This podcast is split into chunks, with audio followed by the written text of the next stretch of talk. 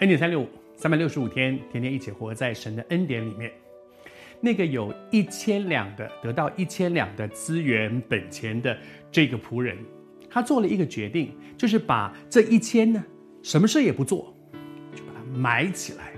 为什么他把它埋起来呢？因为他觉得这个主人太凶了，他他这个人精明的不得了。我万一我现在拿去运用，不管做生意也好，做买卖，做任何事情，万一赔了，本来还有一千两的，结果等到他回来之后，只剩下九百，只剩下八百，只剩下七百，甚至可能全军覆没，哇，我就完蛋了。所以，哎，不行不行，不能做不能做，去买起来。昨天和你分享。我们每一个人做事情，我会我会这样做，我会那样做的前提都在一个点，就是我们对这整件事情的认知，那就是一个价值观，就是我觉得上帝将来怎么看我的人生，那是基于我对上帝的认识。所以求主帮助我们，一个错误的认知，就会让我们有一个错误的评断，以至于我会决定我要这样做，我要那样做。而这在圣经里面接下去讲到说，他说呢，他说因为因为你是一个那么残忍的人，你是一个那么那么强势的人，你是一个那么难相处、没有怜悯的人，说我就害怕，那个害怕使得他有一个不对的一个不对的回应，不对的回应的做法，因为有一个不对的态度，那个态度是害怕。在害怕里面，就是天哪，我不能这样，我不能乱投资，我不能这个，我不能那个，将来将来赔了就完蛋了。我我我，求主施恩恩待。你知道这个把它埋起来的意思是什么？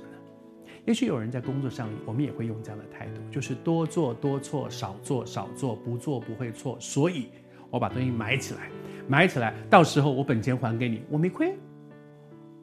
少做少做，不做不会错嘛。这一千一定还停留在这里，但是这是老板的心吗？老板会很满足于你什么事都没有做，最后你没有亏。我想大概没有一个老板用一个员工去做业务，希望没有亏。我们当然希望有赚，可是这个人对老板一个错误的认知，带来一个错误的回应。我觉得圣经真好。圣经不只是告诉我们说将来在天堂会怎么样怎么样，也教我们在这一辈子，我们在地上怎么生活。我们可能都在职场上，也许你也是做业务的人，你一定能够明白，没有一个老板会很开心说：“哇哦，他这一个月什么事都没有做。”然后呢，你看我交给他的这些本钱，他通通都没有亏。我要给他的电脑，新新的摆在那里，完全没有用，都没都没有损伤。我我给他的那个手机，完全没有打过，他没有联络过任何的这些这些厂商。他他他真好，他都没有亏损。没有一个老板会希望这样。求神帮助我们，面对工作是这样，面对我们一生在上帝的眼中也是这样。不要成为。